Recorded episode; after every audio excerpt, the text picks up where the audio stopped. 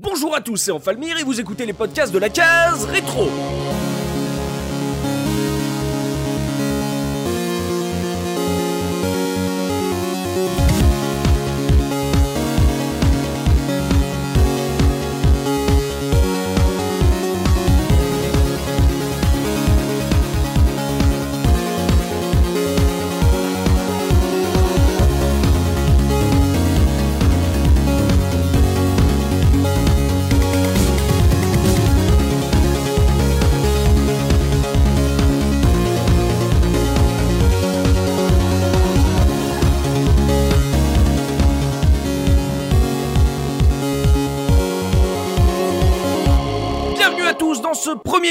La saison 6 de la case rétro, votre podcast 100% rétro gaming. Et aujourd'hui, je suis accompagné de Looping. Comment ça, Looping? Ça va très bien, bonjour à tous. Il y a également Dopamine. Comment ça, Dopa? Salut à tous, ça va très très bien. Il y a notre super Pimi. Comment ça, Pimi? Salut à tous, ça va très bien. Et notre petit nouveau que vous avez entendu dans les bonus stages de pré-rentrée, Punky. Comment ça, va, Punky? Eh ben ça va. Salut, salut. Ah, J'en ai eu deux euh, dans le bonus stage, Looping et Punky. Euh, Pimi, Dopamine, vous avez passé de bonnes vacances, vous êtes fin prêt pour cette saison 6 Bonne, euh, oui, studieuse surtout, mais oui, oui, je suis au taquet pour euh, la saison 6, sinon. Et Dopa, toi, tu as, tu as bien révisé, tu as, eu des, tu as pu te reposer pendant ces vacances? Oh bah que j'ai fait euh, comme tous les ans mon petit pèlerinage à Cologne et puis euh, bah, je me suis reposé un petit peu moins que d'habitude mais bon, Mm. Peut vraiment parler de, de, de- de travail quand on va là-bas. C'est c'est pas faux, c'est pas faux, c'est pas faux, hein. euh, ça, Doritos à tous les niveaux. Ah là là, c'est ça.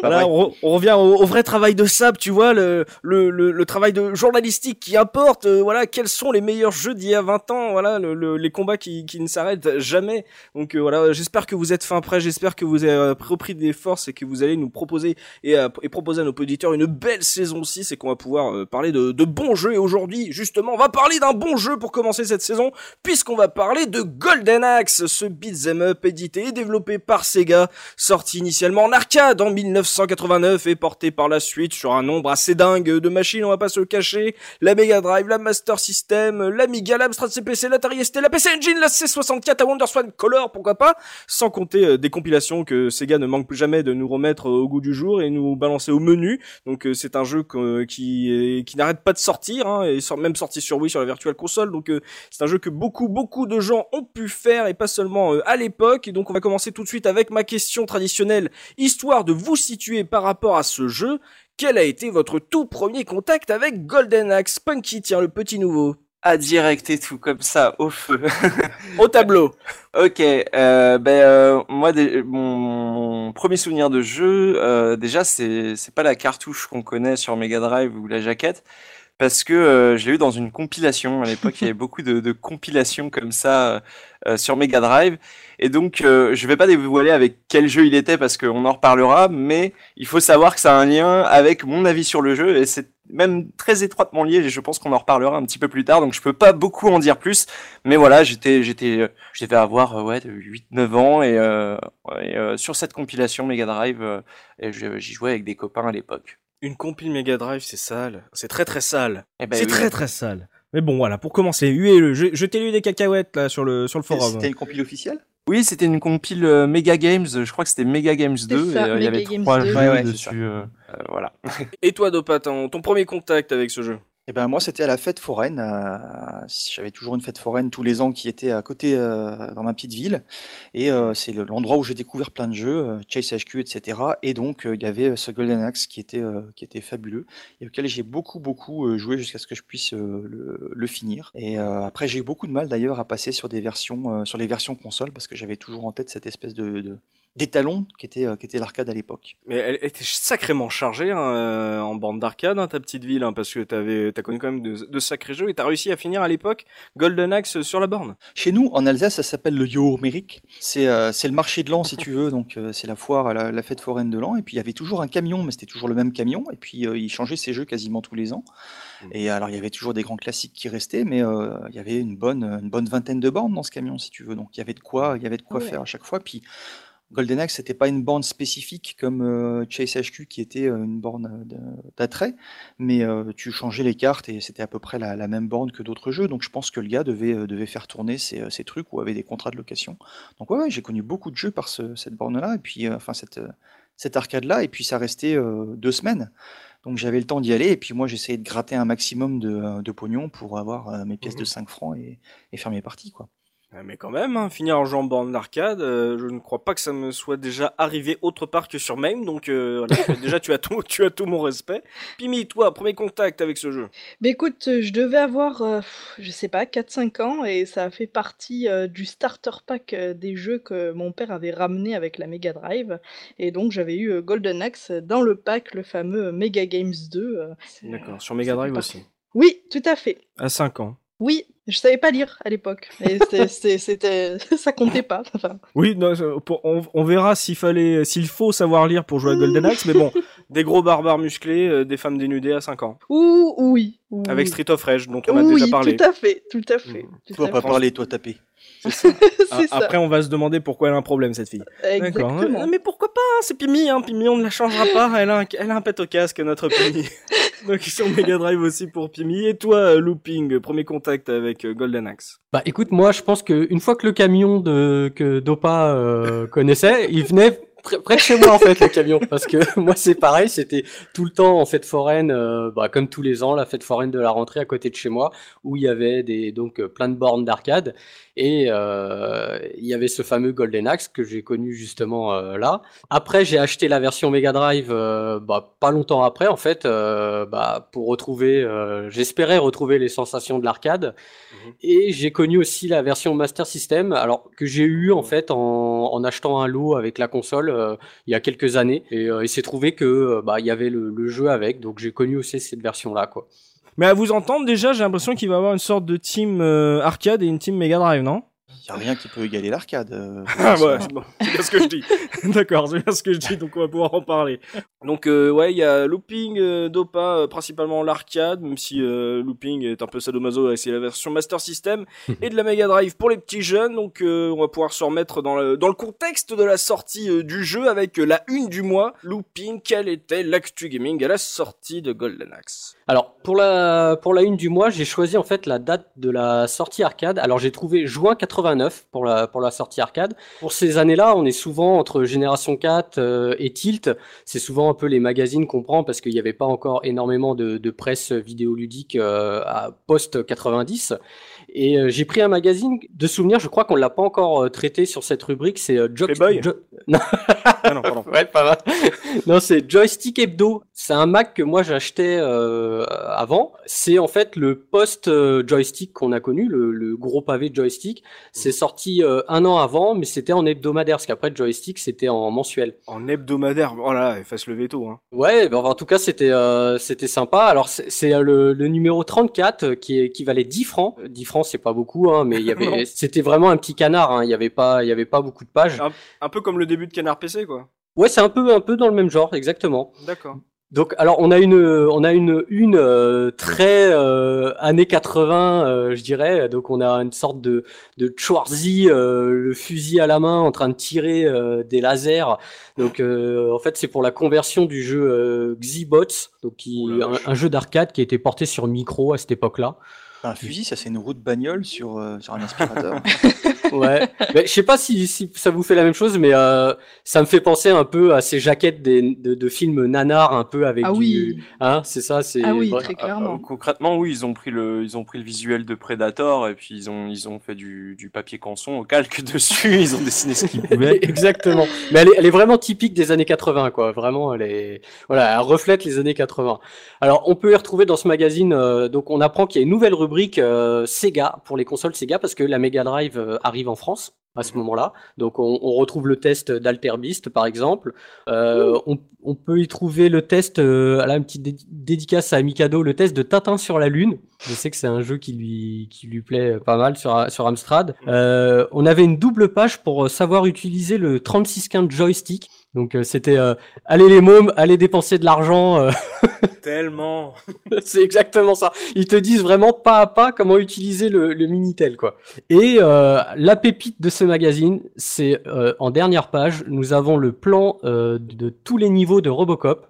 Le jeu Robocop, ça tient sur une page et les, le plan est dessiné à la main au feutre noir. Quelqu'un a dessiné Non, non, c'est ça. comme un gamin en plus. Voilà, en plus, c'est écrit à la main, c'est, c'est euh, limite, il a utilisé une règle. Tu sais, c'est limite, quoi. Et ça a bavé à un moment, euh, on voit le bout de l'ongle. voilà, c'est ça. Et ben, le mec, il a dû, tu sais, il a dû transpirer, tu sais, il a, mais ça, c'est, enfin, ça, c'est typique de l'époque. C'est le genre de choses qu'aujourd'hui, on pourrait plus voir, quoi. Dans un mag, euh, le mec qui, qui dessine à la main le plan d'un, d'un jeu, quoi. Enfin, PAO, j'adore, il y a donc. une, il y a carrément une petite euh, nomenclature avec le logo Robocop reproduit au crayon. euh, c'est c'est super propre. Bravo. Bah, le pire, c'est que c'est un hebdo, donc tu te dis que les gars, ils doivent enchaîner, enchaîner du papier chaque semaine, mais il y en a un qui a pris son temps, avec son crayon, sa règle, son papier calque, il a, Ah ouais, ah, c'est- là, ça, c'est c'est l'artiste de la boîte. hein. Et- Ah, mais elle vaut, elle vaut son, son, son pesant d'or, hein, cette, euh, ce plan de, de mag, là. Je crois que je le mettrai aussi avec la couve en lien sur le billet parce qu'il faut que vous voyez ça, quoi. Ah J'en veux un t-shirt, moi. hein. Ouais. Signé par le par l'artiste, évidemment. Exactement. Donc on va pouvoir maintenant euh, jeter un œil au dos de la boîte du jeu avec le pitch, histoire de voir comment on nous avait vendu le jeu à l'époque avec Pimi. Alors, euh, que nous dit cette couverture? Avec deux niveaux de plus que le jeu d'arcade, dans le village de la tortue, les enfants doivent fuir pour défendre leur vie. Les envahisseurs sont de brutes horribles de 4 mètres de haut, avec des bras énormes et des rires stridents. Ils adorent vous faire mordre la poussière. Mais c'est une blague, ce pitch. c'est hallucinant.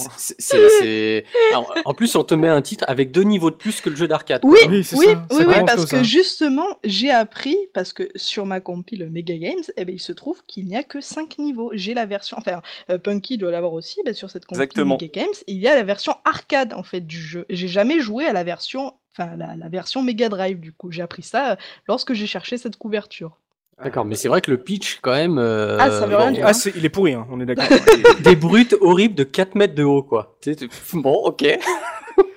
Et puis tu sens l'univers médiéval là-dedans, hein, t'as vu hein, Ah tu- oui, bien tu sais où, tu sais dans quelle sorte euh, d'univers tu mets les pieds, Ah. euh, on est bien. hein. Après, à leur défense, la, la jaquette du jeu, elle, elle envoie du lourd, quoi. Enfin, sur la, la jaquette Mega Drive, t'as as Conan le barbare. euh, Avec, euh, Barbarella, euh, La, la cover parle d'elle-même. euh, et puis surtout, j'ai- on, enfin, ça, là, le pitch, il s'adresse à des enfants, quoi. C'est regarde euh, le grand qui te tape à la récré, à, à la récré. Bon, bah, tu vas pouvoir lui mettre des, des gros coups d'épée. euh, c'est la guerre, tu vois. Tu- veux qu'on parle de tes traumas d'école, euh, Punky ou... Non, non, mais clairement, je me mets, je me mets à la place d'un enfant qui dit ça. Waouh, trop cool. on va, on va tataner des mecs. Ouais. Moi, je me mettrais plutôt dans le camp de looping du genre, ouah, la jaquette elle est trop bien. L'arrière de la boîte, rien à faire. Rien à faire. Il y a écrit des trucs, bah c'est bien, euh, lis-moi. Non, ça c'est l'allemand, euh, oublie, dégage. Et autant je comprends la position du nain sur la jaquette et du guerrier, autant. Non, mec, il s'appelle looping, euh, calme-toi. Hein, euh. non mais c'est- vrai que là, c'est vraiment un jeu qui se vend à la jaquette. euh, genre, j'ai pas souvenir de à, de à quoi ressemble la borne. Justement, c'est du dessin sur les côtés. Ça devait être à peu près dans le même style, j'imagine. Mais c'est vrai que c'est un jeu qui s'affiche vraiment euh, au dessin euh, du barbare, etc. euh, Golden Axe. La typo de Golden Axe joue aussi beaucoup, justement sur Oui. le côté euh, massif, tu vois, brut. C'est pas vraiment le jeu qui a besoin d'une quatrième de couve euh, ultra importante, mais c'est vrai que là, du coup, elle est vraiment très mauvaise. Il y a aucune mention de l'univers ou des ou du nom des héros ou du nom du grand méchant, etc. C'est c'est très pauvre, hein, c'est très pauvre, c'est très très pauvre. Je suis assez Euh, déçu. Voilà, c'est Pimi, hein. Elle, elle prend le pitch et elle tombe sur une couve comme ça, sur une quatrième ça, de couve comme ça. les, les- dans les économies. Ouais, c'est ça, voilà. Mais que de belle littérature dans la bouche de, de Pimi, hein, je veux ça, dire, c'est voilà. ça. Après Luigi's Mansion et ses deux phrases, euh, Golden Axe et son pitch euh, invraisemblable. C'est clair. Elle est maudite, Pimi, elle est maudite. La pauvre, elle croit que c'est, elle, elle est encore bisutée aujourd'hui, c'est C'est ça. ça, c'est ça. Voilà, ça nous vend du rêve. Donc là, je crois que pour l'univers, pour représenter l'univers de ce Golden Axe, on va devoir avoir euh, beaucoup de choses à faire parce que là, ça nous aide absolument pas. Donc on va pouvoir se lancer dans le gros du débat et on se retrouve tout de suite après ça.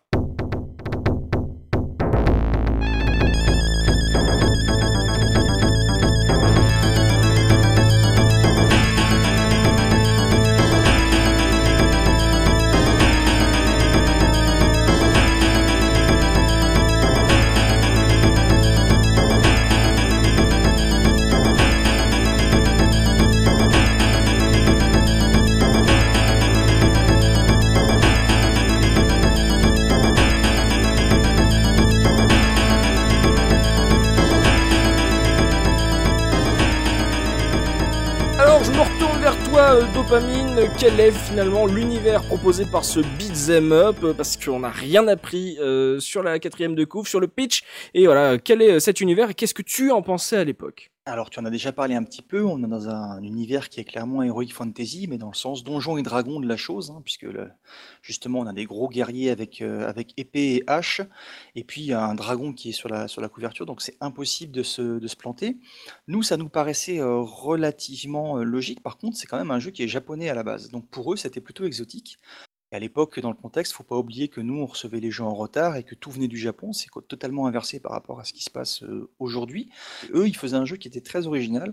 Pour nous, c'était quelque chose qui allait dans un mouvement Donjons et Dragons qui faisait partie de ce qu'on connaissait dans les années 80-90. Euh, Alors aussi, on a été marqué par les, euh, films Conan. Hein. Évidemment, le héros, on pensait tout de suite à Conan le barbare. Il y avait le jeu Barbarian qui était déjà sorti. On l'associe aussi facilement à ce personnage-là. Je trouve qu'il était assez ambitieux on va pas parler de level design, mais ça fait quand même partie de, l'univers. On va aller dans un village qui s'appelle le village tortue. On se rend compte qu'on est sur le dos d'une tortue. Après, on va se déplacer sur le dos d'un aigle géant.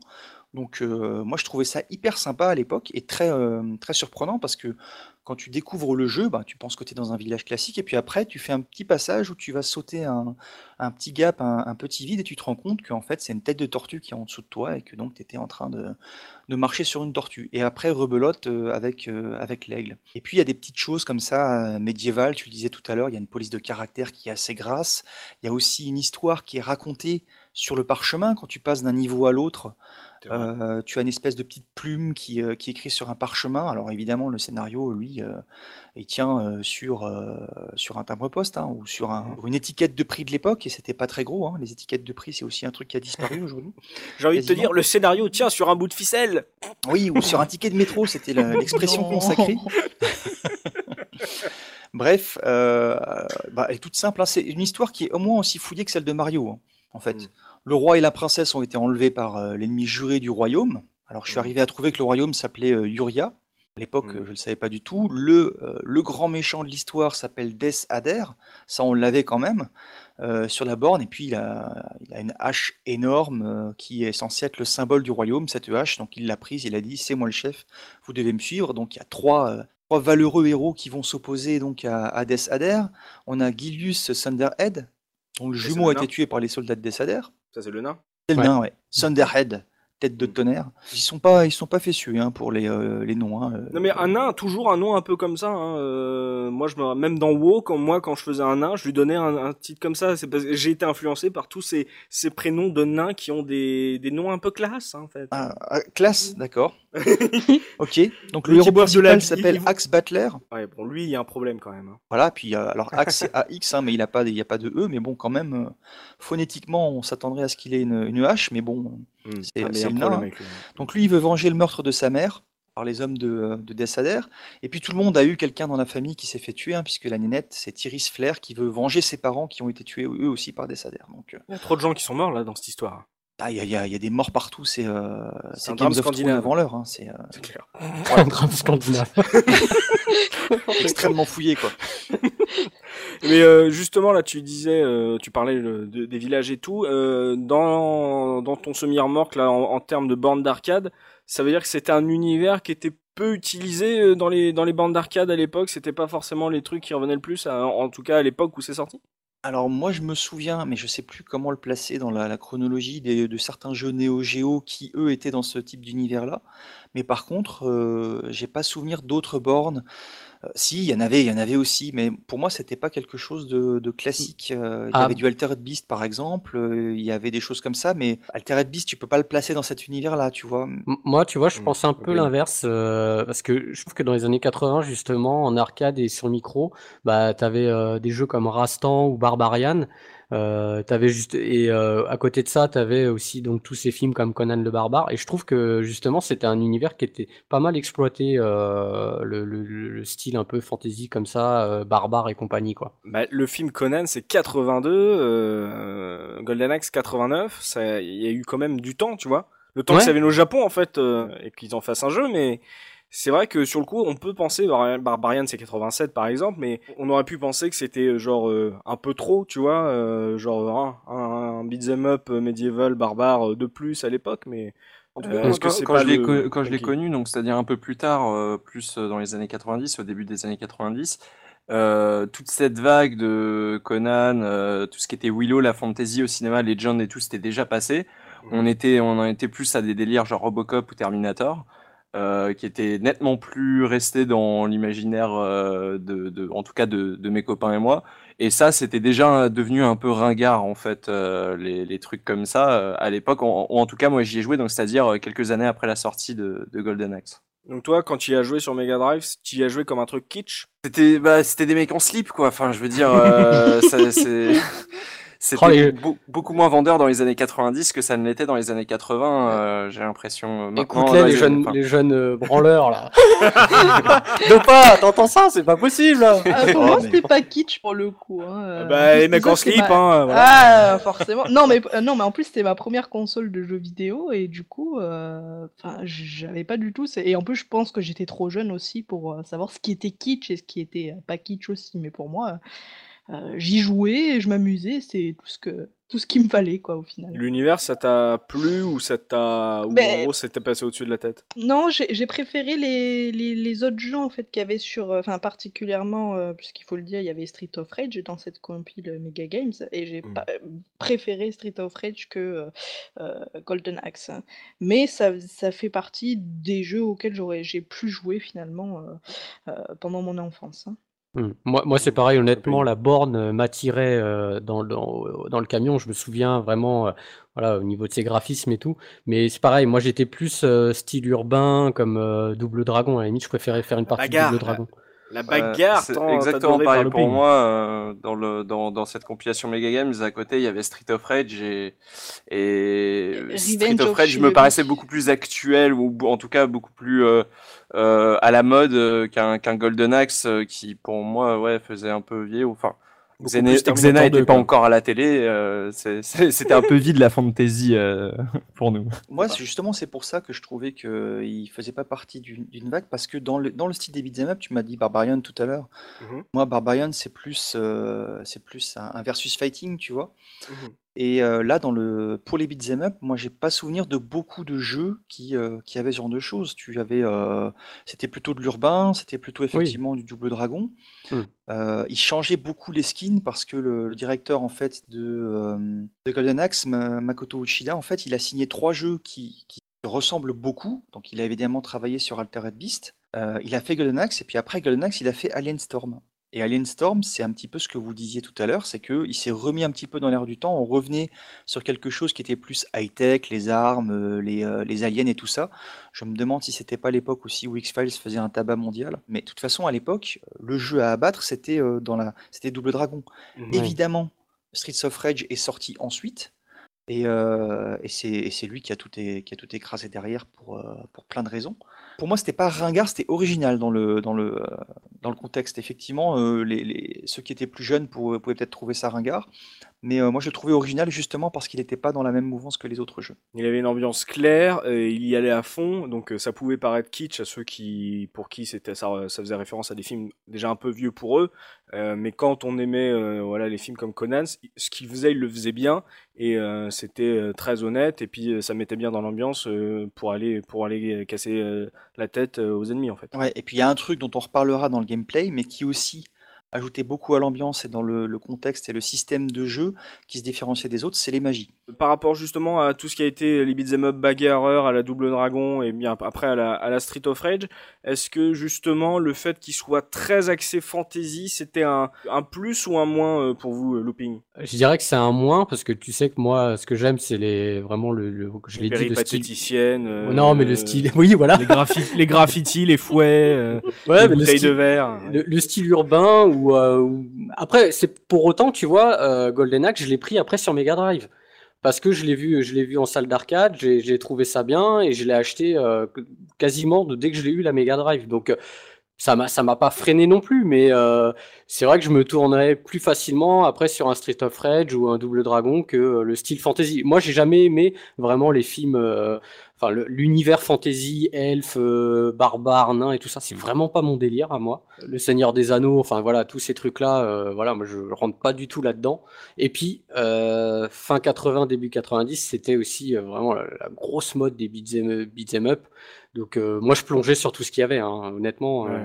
Voilà, je, ça me dérangeait pas. Mais voilà, c'était pas ma préférence, le style fantasy. Et pourtant, euh, après, il y a eu euh, plus dans les années 90, tu as des jeux qui sont revenus à ce style-là, comme les Donjons et Dragons. Par ah bah oui, celui qui joue à 4, là, qui est merveilleux. Voilà, excellent. Euh, voilà, c'est revenu un peu après, mais c'est vrai que bon, voilà, moi c'est pas c'est pas mon style de prédilection en tout cas. Et les beat'em up à l'époque sont ce qu'est aujourd'hui le FPS. Oui, c'est un genre qui était surreprésenté. Il fallait trouver des, des univers et des thèmes euh, marquants. c'est une formule. Euh, mm. Concrètement, c'est une formule dans le sens où euh, tu peux l'appliquer à peu près à tout pour le FPS, à ceci près que là où tous les FPS, on pourrait dire qu'ils se ressemblent, sur les beat'em all, on a tout de suite vu plusieurs entre guillemets plusieurs écoles se, se différencier quoi très rapidement. Donc on va pouvoir euh, se rentrer dans le cœur du jeu avec toujours Dopa euh, pour voir euh, quelles étaient les forces et faiblesses de ce beat'em up. Donc qu'est-ce que t'en pensais justement en termes de, jeu d'arcade par rapport au beat'em up que tu faisais à l'époque? Est-ce que voilà quelles étaient ses forces, quelles étaient ses faiblesses? Alors, par rapport à ce qui était, en arcade en tout cas à l'époque, ce que j'appréciais beaucoup moi, c'est qu'il y avait trois personnages différents, ça on l'avait sur d'autres bornes. Ils avaient des caractéristiques variables évidemment. Tu avais le guerrier qui était un petit peu polyvalent, c'est-à-dire qu'il était, il se déplaçait à une vitesse moyenne, il était assez, assez puissant et puis il avait des magies qui étaient correctes. Mmh Ensuite, on est dans un stéréotype puisque la l'Amazone que tu peux diriger, c'était la plus rapide des trois personnages, c'était aussi la moins puissante. Mmh. Par contre, elle avait aussi un, un système de magie qui était pas mal puisque euh, pour faire des magies, puisque j'en parle maintenant, on va tout de suite faire cette petite parenthèse, tu as accumulé des fioles. Et euh, en fonction du nombre de fioles que tu avais, ta magie était plus ou moins puissante. Mmh. Et euh, tous les personnages n'avaient pas des niveaux de, magie qui étaient équivalents. Donc, par exemple, l'Amazon, il me semble que c'est celle où tu pouvais ramasser le plus de fioles et donc monter le plus possible ton, ton niveau de puissance. Ensuite venait le guerrier et le nain, qui lui avait moins de fioles de magie et donc des magies moins puissantes. Par contre, tu pouvais les enchaîner plus souvent puisque tu remplissais ta jauge, pour ainsi dire, plus vite. Mais le nain, c'était le plus lent, le plus puissant. Euh, des trois. Donc tu pouvais un petit peu choisir ton personnage et puis essayer de mixer quelque chose de correct quand tu jouais à deux, puisque à l'époque un, bon jeu de baston se jouait à plusieurs et là déjà se jouait à deux. Donc au niveau de, des déplacements des personnages et de la gestion de l'espace, tu avais pas mal de choses à faire. On en reparlera un petit peu après parce que ça, ça fait partie pour moi des, des défauts du jeu. enfin, tu dis un bon jeu se joue à plusieurs, ça dépend. Quand on avait une Super NES, c'était quelque chose qui n'était pas à la portée de tout le monde. Hein. Ça y est, oh il faut qu'il le place dans cette saison 6. Ça y est. un bon beat'em up, quoi, je disais. Voilà, c'est ça, on s'est compris. On s'est compris. totalement ce message. Euh, mais en fait, c'est le quand tu parles des personnages et tout, ça me rappelle un truc par rapport encore à l'univers. Tu vois, je fais un, genre un, pied en arrière avant de refaire deux pieds en avant. C'est que moi, ça me fait penser à un truc euh, auquel on jouait beaucoup et je pense qu'on n'était pas les seuls avec mon frère. C'est le jeu de plateau HeroQuest où euh, ah. justement il y avait magicien, guerrier, barbare, le nain et tout. Il y mhm. avait pas le. Ouais, c'est en fait il manque le mage dans Golden Axe et c'est vrai que du coup là quand tu parles des personnages, ça me refait penser justement à, à, ce, à ce jeu de plateau. Voilà, c'était ma petite parenthèse. Tu peux continuer sur le gameplay. Donc on a eu les personnages, on a eu le côté des fioles. Donc euh, euh, en termes de, de combat, euh, on est sur du truc assez classique. Qu'est-ce que t'en pensais toi? Alors on est sur des choses qui sont relativement classiques, ça c'est pas du tout sur la variété de coups que ça va se jouer.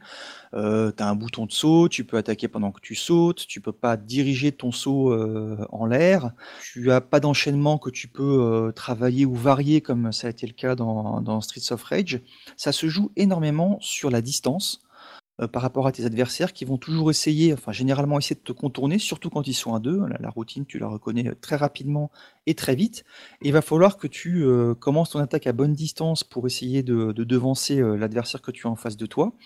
Et ensuite, tu vas développer des techniques pour assurer ton coup. Et notamment, il y a un coup que tu utilises tout le temps, et c'est grâce à ce coup-là que tu peux finir le jeu sans trop de difficulté. C'est le coup d'épée retourné. Hmm. Ou le coup de hache retourné. Et c'est un truc que tu utilises mais énormément quand tu as le bon rythme qui te permet de retaper euh, un adversaire quand il se relève euh, du sol, qui te permet euh, notamment pour le nain aussi, qui lui fait pas un coup retourné en fait. Enfin, il fait un coup retourné mais il met un coup de hache en avant. C'est une roulade en fait. Ouais, ça ressemble beaucoup au finish justement qu'il y avait dans Barbarian, c'est-à-dire qu'il se retourne et hop, il, comme s'il voulait euh, couper la tête. Mhm. Et euh, ce coup-là, euh, je l'utilisais, mais ad nauseam à l'époque, sans Mhm. arrêt, sans arrêt, sans arrêt, parce que ça te permettait d'avoir une très grande allonge. D'ailleurs, une allonge qui change un petit peu selon le personnage que tu utilises.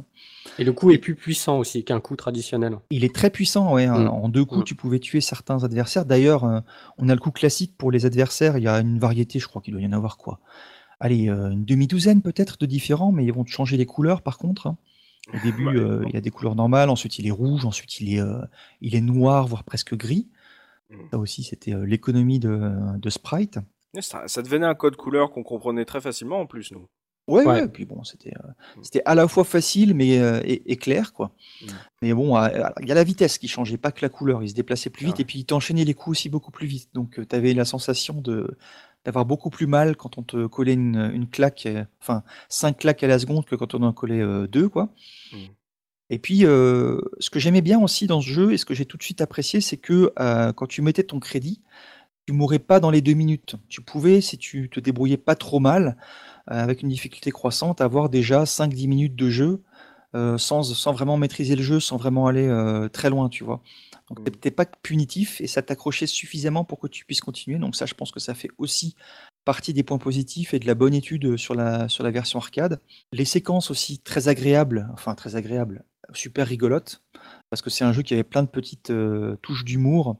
Si tu me parles Ouais. des lutins qui te chourent des fioles, euh, le Exactement. mot rigolo, on va en reparler. Parce que moi, je- c'était un traumatisme quand j'étais gosse, moi. Ah bon? Vraiment, Je j'ai- me fais voler mes fioles. dedans. Oui, je me fais violer mes fioles. Et j'étais fais très mauvais tes pour... fioles? Ah oui, je me fais voler mes fioles, je me fais violer mes folles. C'était quand même horrible de dire que je récupère des fioles et euh, moi qui étais très... j'étais petit hein, quand je l'ai fait, mais Ouais. en même temps il- ça bouge de partout et pour euh, repérer les trajectoires j'étais extrêmement mauvais. Alors mon frère il Ah ouais. récupérait à peu près toutes ses fioles, mais moi à la fin bah, j'étais baron, voilà. Ah oui, Ça d'accord. m'énervait. Je comprends ta frustration. Moi, voilà, j'arrivais à les j'étais chonchon. récupérer. Ah voilà, c'est pour ça. Donc il y a des, ces, ces- ces espèces de petits nains qui ont des, des sacs à dos qui, euh, quand tu es dans le niveau du jeu, quand tu les tapes, te font récupérer des fioles, mais qui effectivement entre deux niveaux pendant que tu euh, récupères et puis euh, que tu te reposes, euh, vont te piquer des fioles. Il y a aussi des nains qui sont verts qui eux vont te permettre de récupérer de la vie. Donc, là, des grands, là où est le fun, c'est que pour les récupérer, tu les tapes, mais tu remets pas un coup d'épée comme à tous les autres ennemis, tu remets un coup de botte, un coup de un coup exactement. de latte dans la tronche. Je trouve ça toujours très très drôle de, de latter les petits les petits bidules avec faire tomber des fioles, surtout quand tu veux qu'on les... reparle de, te- de, ton, de ton époque école là parce qu'on peut faire taper par un Mais grand non, mais et donner des coups de pied aux petits là il y a c'était trop drôle. C'était vraiment trop drôle parce qu'à chaque fois il y avait une petite fiole qui sortait et tu pouvais un peu euh, en quelque sorte les bloquer. Je crois qu'il y en a même un à un moment que tu peux faire tomber dans le vide. Et c'est très très drôle de les martyriser parce qu'ils sont Oui, assez c'est vrai, énervants. c'est vrai. Ah ouais, ouais, et puis tu peux les, quand tu as le bon rythme, euh, tu peux les enchaîner, notamment quand tu as une monture, puisqu'il y a aussi, Les ça c'est aussi oui. un truc très chouette dans le jeu, c'est que tu as plusieurs types de montures. Alors il y en a qui sont totalement euh, improbables, comme cette espèce de poulet là, qui a un, qui a un bec, euh, un bec de rapace. Qui un met poulet coups poisson un peu tu vois. Ouais, ouais, c'est, enfin, c'est un mélange, je sais pas où ils sont allés chercher ça. Donc euh, ça c'est une monture qui peut à la fois euh, rusher, mettre des coups de queue. Tu as des dragons qui tirent des boules de feu ou qui vont euh, juste te roussir euh, les fesses euh, en crachant le feu au niveau du, du sol.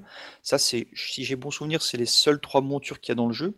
Il Oui. y a, il y a des attitudes qui sont toujours très rigolotes puisque euh, toi tu veux toujours récupérer la monture et tous les adversaires que tu as en face de toi, arrivent, quand ils arrivent sur leur monture et que tu arrives à les, à les désarçonner, ils essaient toujours de la récupérer.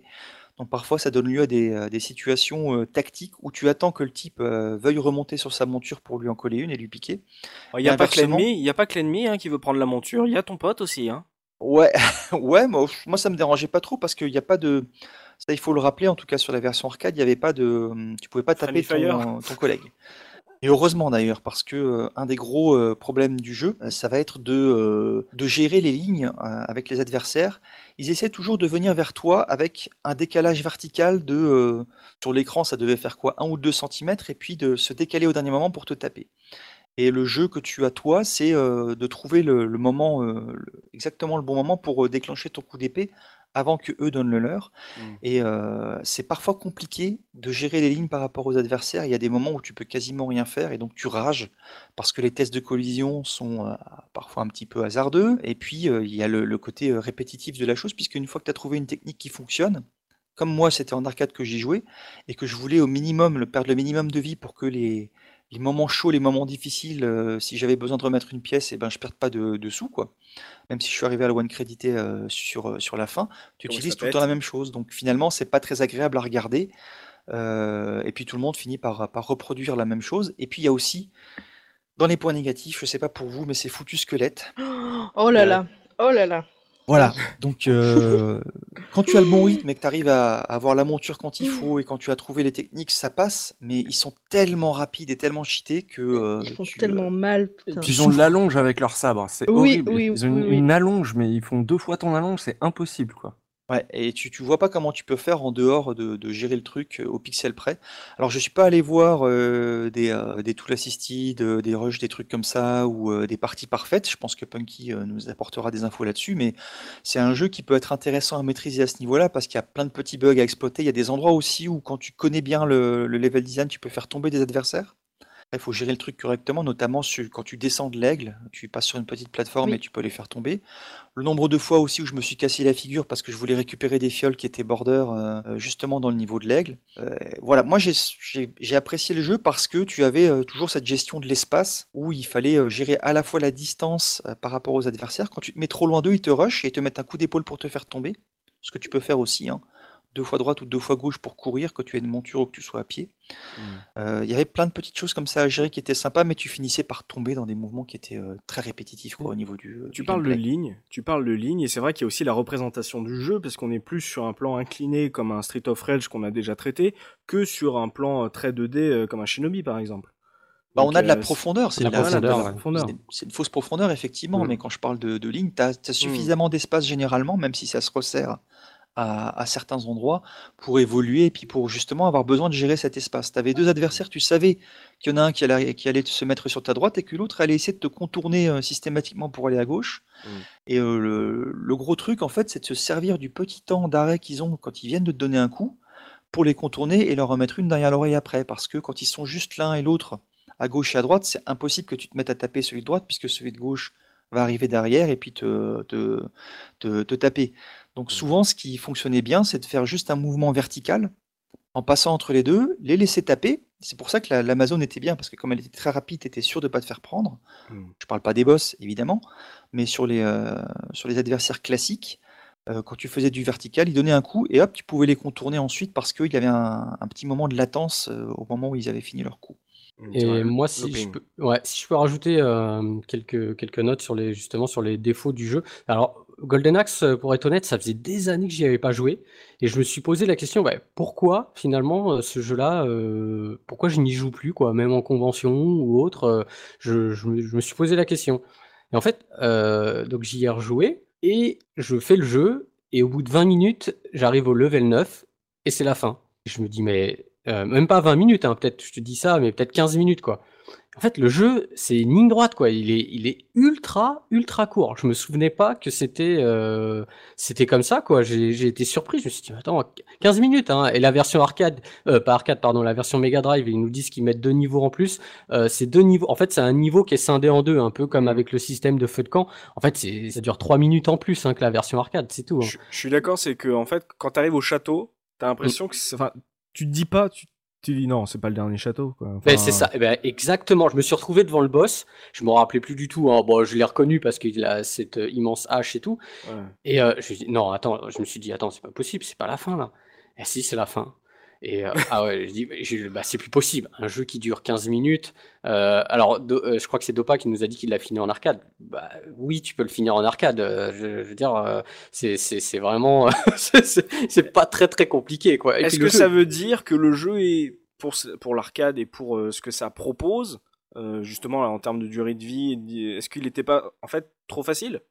Alors, non, alors ça dépend hmm. de ce que tu appelles. Non, quand tu, quand, quand tu arrives, en fait, il y a des endroits qui sont très très chauds si tu pas, si t'arrives pas avec ta monture ou si, tu n'appliques pas les bonnes techniques.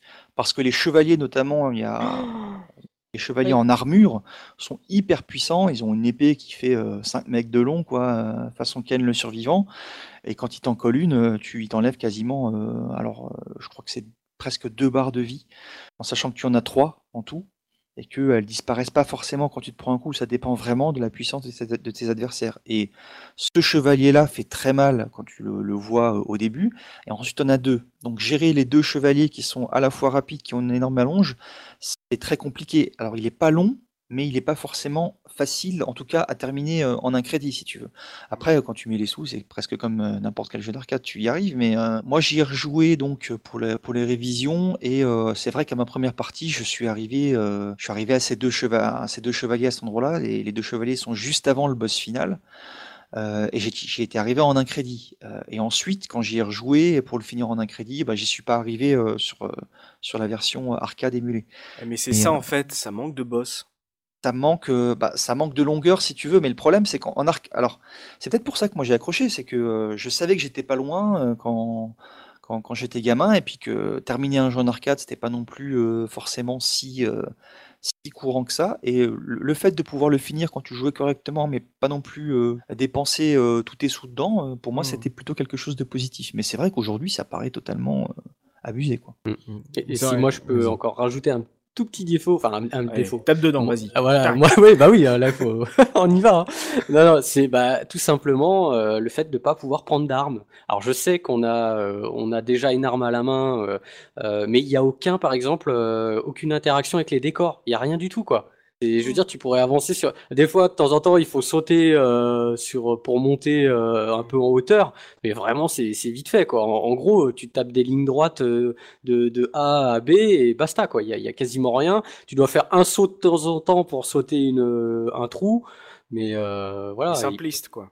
Ah, mais ultra quoi, ultra simple. Il n'y a, pas que ça, il y a aussi des trucs, il y a, y a, dans les défauts, il y a des trucs qui servent à rien. Par exemple, euh, je prends le, un mouvement dont Dopa a pas parlé, c'est le fait de pouvoir, euh, de pouvoir faire une charge euh, si on fait double, double flèche d'un côté. Si, si, il Il a pas parlé de l'inutilité du truc, c'est-à-dire que la plupart des ennemis, ils te mettent un coup d'épée et finalement, tu repars là, là d'où tu viens, la queue entre les jambes, en mode, bah, bon, cette attaque ne marche pas. Je ne comprends pas, et surtout contre les squelettes en plus, c'est assez hallucinant.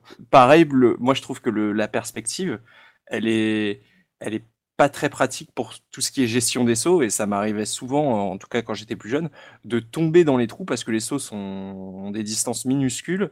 Euh, je ne comprenais pas pourquoi on pouvait pas euh, sauter sur une plateforme qui était au-dessus de nous parce que la perspective nous en empêchait, surtout euh, à un endroit précis du jeu où, où on peut prendre deux chemins, qui un, où il y a un chemin qui est un peu plus élevé que l'autre, c'est vers le début du jeu. et, et quand on descend de ce truc, on peut pas remonter et quand le nain, le, le, petit lutin qui doit te filer tes fioles, bah il est celui qui a, le plus de fioles, il est en haut, bah tu peux pas y retourner, tu vois. Il y a des trucs très très frustrants comme ça euh, dans le jeu que moi personnellement, en tout cas, ça m'a ça m'a un peu gâché le plaisir sur le coup quand je l'ai refait aussi. Je me souvenais pas qu'il y avait autant de, petits détails euh, sur l'imprécision, sur voilà les, lignes dont dont parlait Dopa et tout. C'est après, ça reste un très bon jeu, mais c'est vrai que l'ayant connu avec Street of Rage à côté. C'est exactement ça. C'est ah bah difficile, c'est vraiment difficile de, de, de, se dire que bah, Street of Rage est quand même un, un, un bon niveau au-dessus de Golden Axe, quoi. Exactement ce que je voulais dire. Vu qu'on a découvert le jeu justement sur cette compilation, à titre personnel, j'ai toujours fait le comparo en fait avec Street of Rage qui, qui règle ses défauts, mais de manière, enfin, ça n'a rien à voir finalement. C'est beaucoup plus rapide, beaucoup plus nerveux, et en plus de ça, enfin voilà, pour tous ces problèmes de perspective et pour tout ce que vous avez énoncé, c'est pour cela que j'ai beaucoup moins joué à Golden Axe que à Street of Rage pour le coup. En termes de difficulté, toi, euh, par rapport à la version arcade que Looping et Dopa arrivent à torcher assez facilement, est-ce que toi tu l'as trouvé difficile? Parce que généralement, euh, ils avaient tendance à augmenter la difficulté des jeux pour les, quand, dès qu'ils les portaient sur cartouche. Est-ce que tu ressentais une difficulté ou un mur de difficulté euh, quand ils jouaient? Pour ma part, oui, parce que j'ai tout simplement, j'ai les ja 5 ans? Non, mais j'ai jamais pu le finir en fait. Autant Street of Rage, je, je, peux le finir, je le finis mais euh, nickel, mais Golden Axe, je me fais toujours prendre au moment bah, voilà, que Dopa décrit, ce fameux moment où tu arrives au château, il y a les deux chevaliers, euh, les deux chevaliers verts, et euh, c'est pas possible. C'est pas possible. Ouais, pareil, moi, c'est. J'ai beau mettre les crédits et la vie à fond j'ai jamais réussi à le finir, je pense, et je pense que j'y arriverai jamais parce que euh, quand, euh, quand t'es habitué, à... quand, quand es habitué à la précision Street of Rage et à ce que et même aux ennemis de Street of Rage qui ils ont tendance à un peu moins arriver par derrière ce Street of Rage et à vouloir absolument euh, te prendre dans le dos pour, euh, pour, pour te taper ou à t'encercler. Eux, des fois, ils, bon, ils restent dans leur coin, etc. Là, c'est vrai que tu te sens tout de suite agressé de toutes parts, quoi. C'est assez hallucinant. Le multi, vous y jouiez en multi, que ce soit en arcade ou en version Mega Drive? Est-ce que justement, c'est pas là où tout le potentiel du jeu se ressent quand on y joue à plusieurs?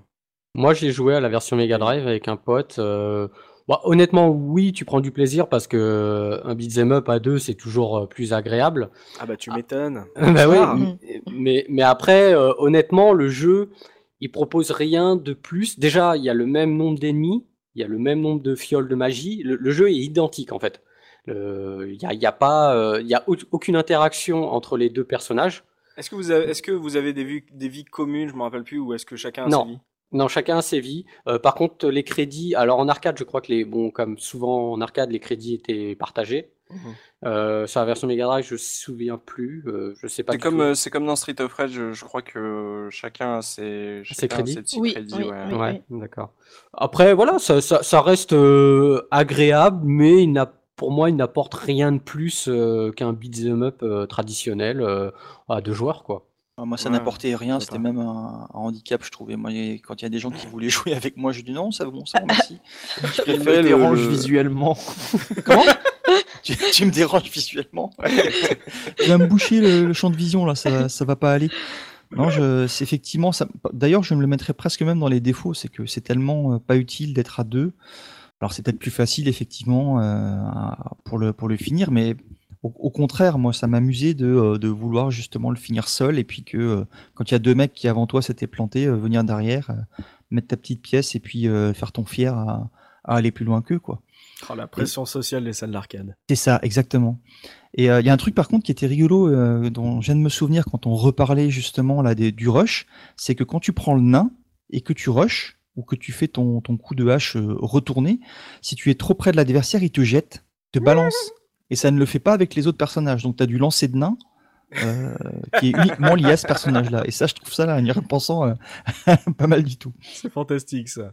Oh D'ailleurs, en parlant de difficulté, juste dans les choses que je comprends pas, c'est que tous les héros ont des épées de 5 mètres et ils tapent à 2 cm aussi. C'est un euh, visuellement l'animation, elle est, elle est très perturbante en fait. Et il y, a, y, a, de ça aussi. C'est avec, enfin, c'est avec ça que moi j'avais du mal à viser les ennemis et à, et à leur, à leur mettre des combos c'est que concrètement, en tout cas avec le héros, euh, avec Axe Battler, Axe Battler, pardon, il tape, mais on ne sait pas qu'est-ce quelle est le, la partie de l'épée qui touche en fait, et c'est assez hmm. particulier. Euh. C'est vrai qu'il y a un problème. Après, ça c'est aussi dans la représentation graphique, c'est que euh, moi, il y a des jeux, des beat'em up de ce style-là, côté un peu fantasy, que je joue beaucoup plus parce que quand tu donnes un coup, c'est très dessin animé dans le sens où tu vois le mouvement, tu sens l'impact, il y a le il y a le l'effet de mouvement blanc et tout, et que sur euh, Golden Axe c'est un peu. Eh, eh, ah ouais, là ça fait un peu un bruit de briques qui tombe. Enfin, c'est assez euh, particulier comme euh, comme ressenti en fait. Tout le feeling lié lié au coup et je trouve assez raté sur Golden Axe, en tout cas quand on le compare à ce qui s'est fait juste après dans la même la même catégorie. Mm. Donc le multi, ça vous a pas euh, parlé plus que ça. Euh, avant de passer justement à l'esthétique en termes de version, puisque je l'ai énoncé en intro, et il est sorti sur énormément de choses, euh, que ça soit arcade, Mega Drive, Master System. Bon, Master System, on peut pas jouer à deux, hein, parce que bon, fallait copier un peu la Super NES. pour vous, quelle est le meilleur, la meilleure version? Est-ce que c'est la, version de base, la version arcade, ou le portage Mega Drive qui a été fait par la team Shinobi, qui était pas n'importe qui, c'était pas des peintres, les gars? pour vous s'il faut se, refaire aujourd'hui, c'est quoi la, la, version qui est la plus agréable à jouer euh, looping? Bah, euh, moi, je resterai sur la version arcade, mais euh, la version Mega Drive est vraiment très bien. Il y a eu des, des petits rajouts comme une sorte de mode, ils appelaient ça le mode duel en fait. on sait à faire en solo, c'est tu sais, tu affrontes des vagues d'ennemis en fait. Bah, c'est toujours un petit peu quoi. Oui, voilà, c'est ça. Euh, t'as as, des rondes euh, comme ça, de, t'as de plus en plus d'ennemis forts. Euh, je trouve ça assez sympa. Et honnêtement, euh, bah, graphiquement, on est très très proche de l'arcade. Alors, moi, je voulais juste dire une parler un peu de la version Master System parce que j'ai, donc j'ai la cartouche. Juste en fait, le hum, donc déjà effectivement, il y a un mode, il y a que, que un joueur sur cette version et, et on peut prendre que le barbare. Donc en fait, au, début du jeu, tu prends, euh, bon, as obligatoirement le barbare et tu peux choisir par contre la magie entre la foudre, le feu et euh, je sais plus ce que c'est l'autre, euh, le tremblement de terre là. Euh, voilà, donc c'est et pareil graphiquement, une version Master System très jolie. Euh, ouais, je l'ai, elle est pas dégueulasse. Alors attends, en plus, il me semble que sur la jaquette, il y a que le barbare en plus. Ouais. Oui, il y a que le barbare et en plus de ça, il a pas le même prénom, il s'appelle Tarek dans la version oui. Master System. Pourquoi pas Mais je, en plus, je crois qu'il tient son épée un peu comme Musclor en plus, il y avait un exact. Musclor. Oui. Exact. Par le pouvoir du crâne ancestral. c'est ça. ça, j'avais ce souvenir-là. Donc, euh, euh, toi, tu penserais, euh, ouais, toi, quand tu, arcade, tu joues plus arcade, d'accord. Ouais, ouais, tout à fait. Pimi, toi, tu restes fidèle à ta version Mega Drive ou pas? Ben oui, ben, à ma version Mega Games, qui était la version arcade, du coup. ah oui, d'accord. Mais, après, eh, c'était la même? Non, c'était pas la même justement, comme je, comme je disais, en fait, cette version euh, de la compil, le Mega Game, c'était la version arcade avec les 5 niveaux, et euh, la, version toute seule, celle que, où, je vous ai lu, euh, la, où je vous ai lu la jaquette, mhm. proposait deux niveaux en plus, en fait, par rapport à la version arcade. Quand tu sélectionnais ton jeu, quand tu sélectionnais ton mode, donc dans cette version Mega Games, il y avait bien marqué arcade. Je crois que dans cette version, il n'y avait même pas le mode duel, en fait, c'était vraiment... C'était le jeu arcade. Arcade et le mode beginner, euh, où il te donnait les trois premiers niveaux en mode facile. Donc en gros, t'étais version arcade, toi. Mais pour le coup, j'ai pas joué sur borne d'arcade, donc j'ai le jeu arcade sur une, une manette de Mega Drive. C'est dégueulasse. C'est totalement infâme. C'est totalement infâme. Alors Dopa, toi, la, version que tu conseilles le plus et sur laquelle tu as le plus de plaisir de tuer des méchants? Ah bah, vous l'avez tous compris, hein, c'est l'arcade. Même si je, je trouve que la, la version Mega Drive est, est vraiment très bien. Et il y a une version Amiga qui était pas mal aussi, mais ce qui est dommage, c'est qu'elle est, elle est mal calibrée sur, le, sur sa vitesse de, de jeu. Mais sinon, sur le plan de la réalisation, elle est aussi, elle est aussi très sympa et, très agréable. Mais bon, si vous devez en essayer une, pour commencer, c'est la version arcade, et puis de toute façon, c'est celle-là qui est arrivée en premier et qui a donné naissance à toutes les autres. mal calibrée, la version Amiga, ça veut dire quoi? Trop rapide ou trop lente? Trop rapide, beaucoup trop ah. rapide. Alors déjà que tu finis rapidement, t'imagines? Ouais, c'est ça, non, mais la vitesse. Alors peut-être qu'on peut trouver ça plus punchy, mais moi ça me dérangeait comme j'avais connu le, le ah master euh, sur, euh, sur l'arcade. Le but du jeu à l'époque, c'était quand même de convertir en fait euh, fidèlement les bandes d'arcade, et puis le, le credo c'était l'arcade à la maison, et c'est d'ailleurs sur ça qu'il s'est qui s'est pas mal vendu, et je pense que c'est pour ça qu'il est sorti sur la Mega Drive très rapidement mmh. après. L'argument c'était d'avoir la publicité dans les salles d'arcade et de te dire que tu allais avoir ça à la maison aussi, quoi. C'est vrai. Encore une chose qui a disparu. Ah, oh que oui, oh là là, nostalgique que nous sommes. Et, euh, et toi, Punky, euh, la version que tu conseillerais à nos auditeurs? Bah, euh, au niveau du gameplay, globalement, c'est la même chose. Hein. C'est, y a pas, y a pas entre Mega Drive et arcade, il y a pas énormément de différence. Ça va surtout être au niveau des graphismes que je trouve un petit peu plus détaillé sur arcade et la musique qui est un peu meilleure. Mais sinon, sinon globalement, la version Mega Drive est très très bien.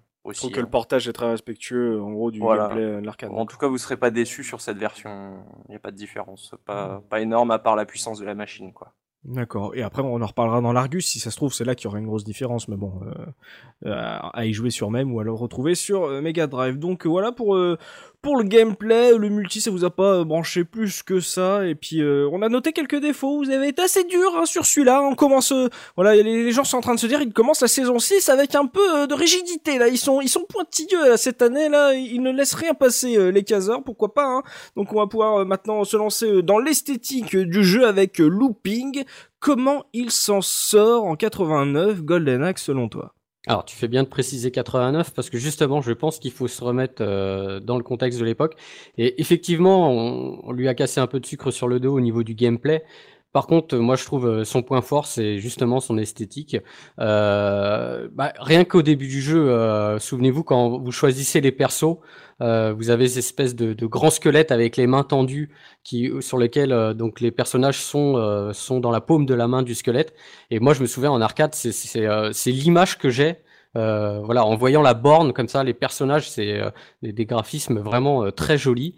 Bon, après, on a aussi, il y a quelque chose qu'on n'a pas mentionné et moi qui m'a marqué maintenant, c'est que c'est un jeu, en fait, euh, sur l'écran, il y a très peu d'informations. C'est-à-dire qu'on n'est pas, euh, on voit beaucoup les décors. Il n'y a pas de ce qu'on appelle maintenant le HUD, si je dis pas de bêtises. Euh, c'est-à-dire que t'as pas, t'as pas de score, t'as pas de, t'as pas de timer dans le jeu. ce qui est aussi rare dans un beat'em up où on a tendance à un peu à être pressé pour avancer. Alors il y a un score à la fin. Hein. Vu Il y a un score. ouais, mais vu la taille du jeu, euh, genre, non, te presse pas, t'inquiète. T'as le temps, ouais, ouais, c'est ça. Non, mais je veux dire, oui, effectivement, bon, il y a un système de score, on l'a pas dit dans le gameplay, qui est un peu obscur à la fin quand tu finis le jeu. En tout cas, à l'écran, euh, ça laisse vraiment euh, apparaître euh, les paysages. Et, euh, et moi, je trouve que c'est justement, c'est le point fort euh, du jeu. Donc, comme on l'a dit, on, traverse euh, plusieurs niveaux qui va être le dos d'une tortue, le, dos d'un aigle. Et quand tu arrives justement à la fin de, ces niveaux-là, tu vois la, tête de la tortue et la tête de l'aigle qui sont et l'œil de, l'animal qui te, qui te regarde en fait.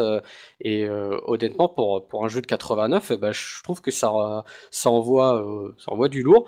Et aussi, un truc qui est important de dire, c'est que, ok, c'est court, mais euh, c'est cohérent. Parce que c'est vrai que tu as, des beat'em up où tu vas passer du coq à l'âne, tu vas passer de l'usine à, à la forêt, au, enfin je veux dire, en Mm. double dragon, souvenez-vous, hein, vous traversez un peu tout, euh, Tout comme ça, tu, un peu tout et n'importe quoi, une usine et tu finis dans un château.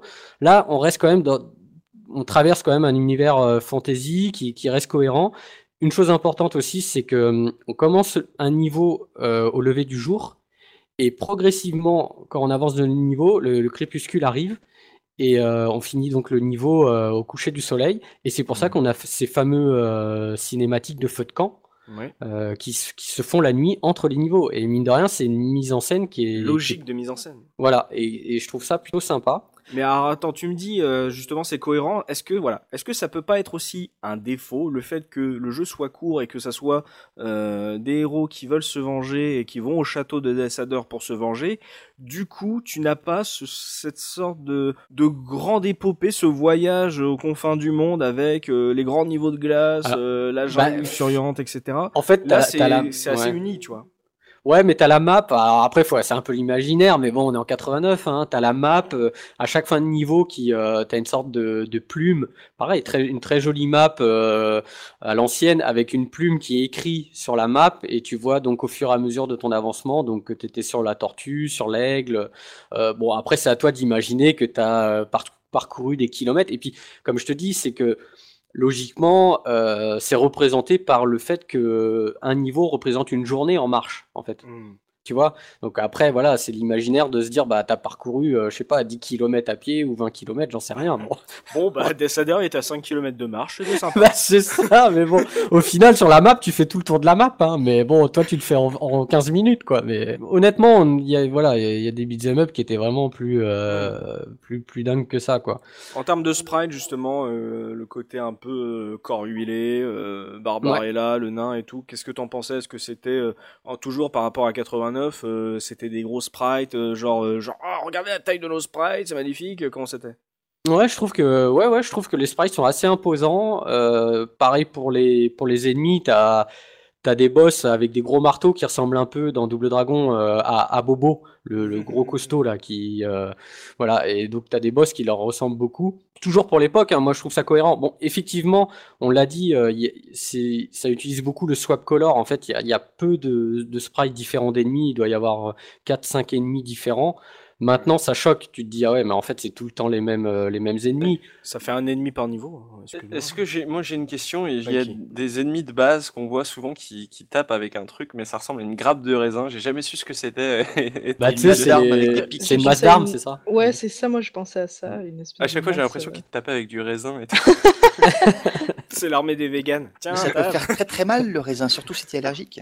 je comprenais pas trop. Je disais qu'est-ce qu'il fait? Il va faire son vin après Qu'est-ce qu'il- c'est ça. C'est la guilde des vignerons. Ben, ça, Bah, c'est vrai, c'est vrai que le- après les, les, les, bon, les, les persos, ils sont pas. euh, Enfin, disons les deux pers- les deux ennemis génériques qu'on retrouve tout le long du jeu, c'est les deux gars, comme tu dis, les deux qu'on les masses là. Bon, ils sont un peu, euh, tu sais, ils sont tout voûtés, ils sont bon, euh, voilà quoi. C'est c'est vraiment les gars, t'as envie de les casser quoi. Mais t'as le design aussi des, des montures qui sont quand même impressionnantes. Bon, à part Oui. le piaf qui est un peu ridicule, euh, tu sais pas trop où ils ont voulu aller chercher, mais quand t'es sur le dragon, excuse-moi, le petit dragon, le lézard ou je sais pas quoi là, Ouais. ça envoie un peu du. Tu, tu te sens bien, tu vois, tu te sens un peu plus protégé, tu vois. Ah, là, parce que la première monture là, la crevette malade. euh, Ah, les couleurs en plus ça arrangeait pas le, le truc. Ah quoi, ouais, une le- espèce de, le- de vert avec du rose euh, ou du bleu, je sais plus ce que c'était, mais Euh, c'était Ça, pas... ça avait un peu un côté, euh, je sais pas, moi ça me faisait penser à Metal Hurlant ou des trucs comme ça, ça avait un côté un peu... Je euh, pensais à un peu, ouais. plumé, moi. Ouais. Il y, a, il y a aussi quelque chose qui est, euh, qui est très impressionnant aussi toujours, bah, c'est les magies en termes de d'animation à l'écran, je trouve. Euh, parce qu'effectivement, euh, quand tu prends euh, plusieurs fioles, et ben ça va décl- déclencher des magies différentes. Ouais. Et, euh, et quand tu as l'énergie au maximum, par exemple, si je te dis pas de bêtises, la, la fille, c'est un gros dragon qui vient. Ah, euh, c'est qui- magnifique. Ouais, Oui, oui, vient- oui. Voilà, Les invoca- tête- C'est les invocations de Final Fantasy. Quoi. Exactement. Voilà. Ah oui, puis la tête du dragon fait une bonne partie de l'écran, quoi. C'est Voilà. impressionnant. le Ouais, et ça, ça c'est sympa. Il faut toujours se remettre en 89. C'est pour ça que bon, voilà. C'est quand, même- quand même mieux que la pauvre bagnole de flic euh, de Street of Rage euh, que tu, euh, que tu lances sans faire exprès et qui te balance juste un bazooka. Quoi. Et qui tire dans l'ascenseur. Et voilà, Ah qui ouais. tire Oui, dans qui l'ascenseur. tire dans très fort. l'ascenseur. Voilà, t'as quand même un dragon là. On est- on pa- on n'est pas au même niveau, les gars. Nous n'avons pas les mêmes valeurs. Il y a une explosion nucléaire aussi pour le, pour le type, hein, pour Conan. Ah ouais? Une explosion nucléaire? Ah ouais, ouais, c'est un, Tremblement un- de terre. ouais. Ah, une y a énorme explosion euh, de- avec de- un champignon euh, qui, euh, qui se développe euh, avec une espèce de simili mode 7 avant l'heure. Bah, c'était un peu, euh, on avait un peu l'équivalent dans Shinobi aussi, euh, les magies, c'était euh, c'était un peu du même ordre, quoi. Ça, ça, moi, en tout cas, à l'époque, ça m'y faisait beaucoup penser. euh. Ça prenait tout l'écran, ça clignotait de partout, c'était classe. euh. Mais c'est une belle récompense justement de pou- de- d'essayer d'avoir le plus de fioles possible justement. De... Là, t'es- ça, tu lâches ta, ta magie, t'es content. Ah ouais, Tu tu te dis, la pètes en arcade, jeu- tu sais, tu, voilà. tu, tu sais, tu, tu, tu tu, tu te décales un petit peu de la borne. Ah, regardez, Genre, regardez, regardez, regardez. il est content, il est content, Gaëtan. non mais c'est clair, ouais. Et en termes de version, euh, par exemple l'arcade, est-ce que euh, Punky a dit que graphiquement c'était assez proche euh, la version Mega Drive de la version arcade Est-ce que t'es d'accord avec ça, Looping, euh, par rapport au possible downgrade qu'il y a pu avoir entre les versions? Ouais, non, non, honnêtement, moi je trouve qu'il y a, il y a un travail que- sur la version Mega Drive qui est vraiment incroyable. Euh, elle, elle se, bon, bah, tu mets les deux jeux côte à côte, tu vois qu'il y a, quand même un petit euh, downgrade, mais honnêtement, euh, c'est, très plaisant et euh, voilà, ils ont conservé les décors tels quels. Il a pas. Après, je crois qu'au niveau, si je te dis pas de bêtises, ils ont été encore plus loin dans le swap color, c'est-à-dire que sur la version Mega Drive, t'en as, ils sont, ils sont jaunes, verts. euh, Enfin, je, crois- qu'il y a des couleurs, il y a un peu plus de couleurs de swap comme ça. Mais, euh, mais voilà, on est resté vraiment dans le, voilà, avec l'aigle, la tête de l'aigle, etc. Tout, les mêmes décors, exactement pareil. C'est, c'est- en fait, c'est juste dommage dans le jeu qu'il n'y ait pas eu beaucoup plus de boss parce que je me souviens que Death était quand même hyper impressionnant. Et justement, tu fais bien de le dire. Moi, il y a un truc qui m'a impressionné, je m'en rappelais pas. C'est que quand tu arrives devant lui, en fait, le- au départ, c'est un amas de corps Mm. qui sont, qui sont par terre, comme ça, sur le sol. Et après, ça se transforme comme des lézards. Enfin, pas des lézards, des serpents.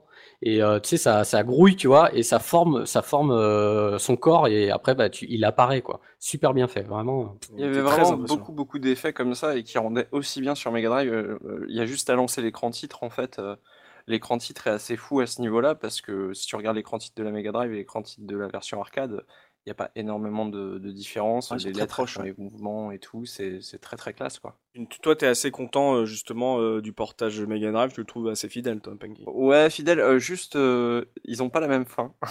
la, la fin n'est pas la même Oui. dans la version arcade. Pour spoiler un petit peu la fin dans la version arcade, Oh tu as tous les personnages qui sortent de la borne d'arcade et ils sortent tous et c'est un peu bénil. Ils, se- ils sont tous à la suite en train de se Excellent. Ils sortent, ils sortent de la salle d'arcade et ils s'en vont et ça tu ne l'as pas dans la version Mega Drive du tout.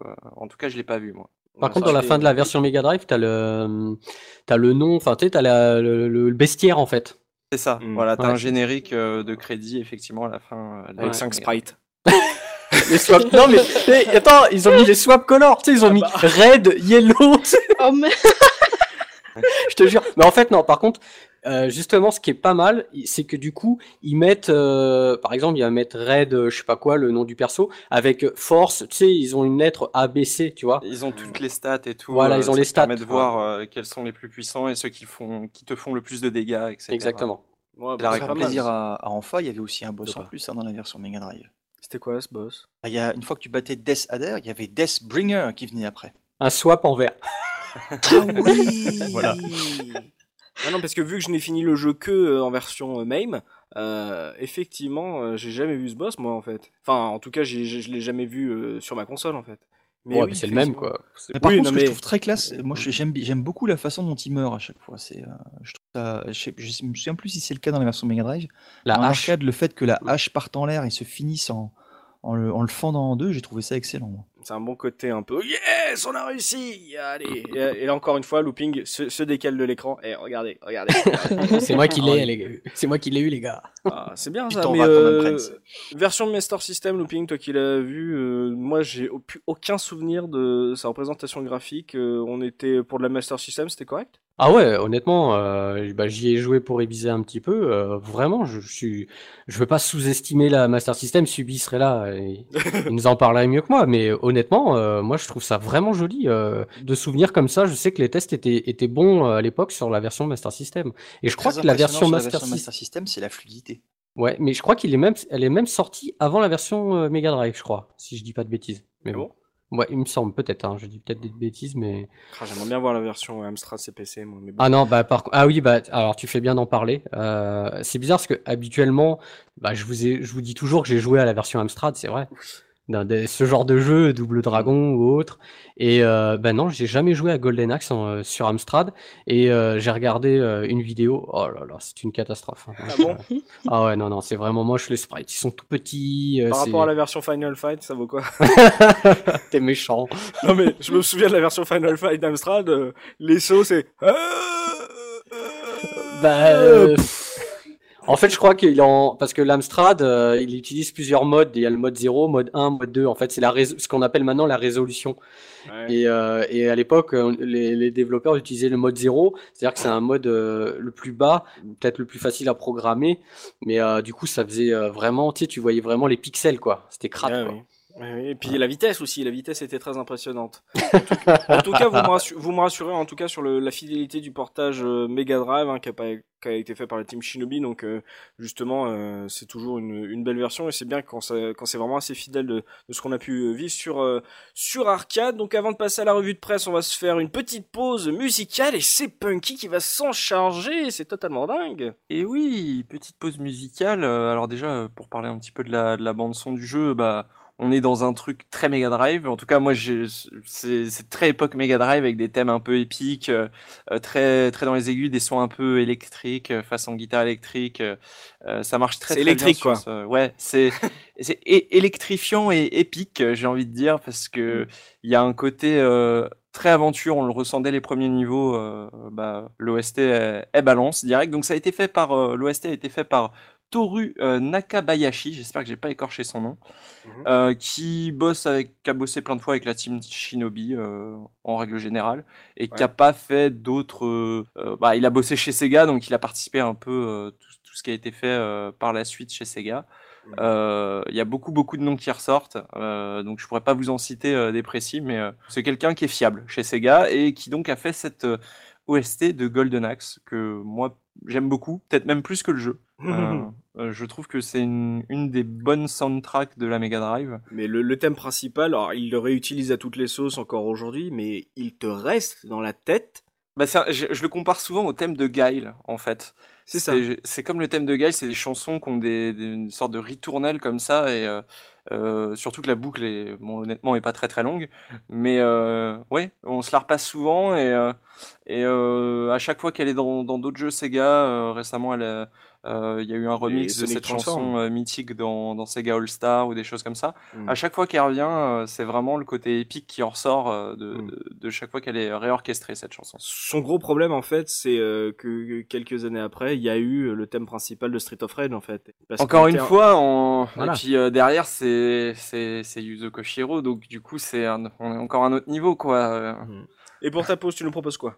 Alors je vous propose donc deux chansons. Donc on a le fameux thème, euh, d'abord le fameux thème principal donc qui s'appelle Wilderness.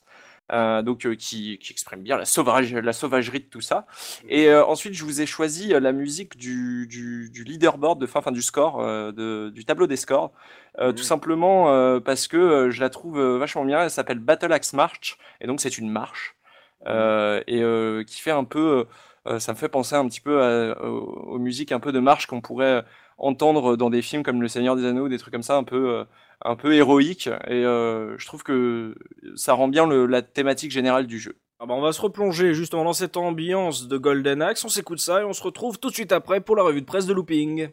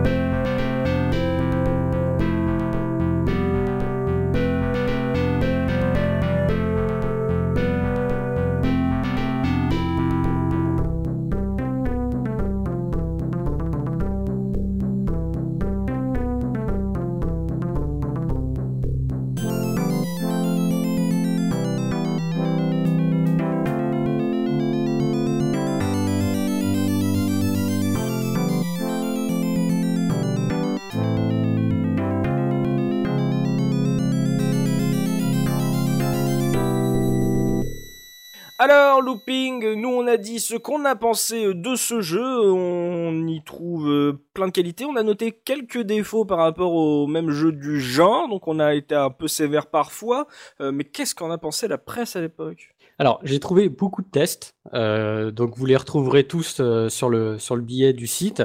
Globalement, on a quand même des bonnes notes, mais je vous ai choisi trois tests. Alors, par pas des gens inconnus, donc il y en aura, il y en a un, c'est GM Destroy qui nous teste la version Mega Drive. Un autre test de Matt Murdock, Murdoch, pardon, qui teste la version euh, Master System pour euh, Player One. Et un dernier euh, par AHL qui teste la version Amiga pour Tilt. C'est vraiment vrai. les expandables des testeurs. Eh, Exactement, j'ai vu le trio, je me suis dit, allez, on, on y va. En plus, vu qu'ils testent trois bécanes différentes, c'est assez intéressant. En sachant que euh, parfois, donc je le mets, comme je vous ai dit, vous retrouverez dans le billet, euh, par exemple, euh, GM Destroy, euh, il, a, il avait testé aussi la version PC Engine pour, pour joystick. D'accord. Tu vois, en fait, des fois, en fait, c'était souvent le même testeur. C'est pareil, AHL, je crois qu'il avait te- testé la version Atari ST. Donc, euh, pour le même canard, tu vois, il faisait, il testait les versions différentes, mais c'était souvent attribué au même testeur, quoi. D'accord. Un exercice de style quand tu es obligé de faire 20 versions différentes pour te réinventer à chaque fois. Exactement. Bah, souvent, j'ai lu les tests, hein, souvent quand même, et ça reprend un peu les mêmes trames, sauf que à la fin, ils vont te dire un petit paragraphe sur telle ou telle version, quoi. Donc, on commence avec la version Mega Drive, donc dans Joystick euh, par James Destroy. Alors, c'est un test euh, qui tient que sur une demi-page parce qu'à cette époque-là, dans Joystick, euh, vous saviez, c'était un, un petit encart les consoles.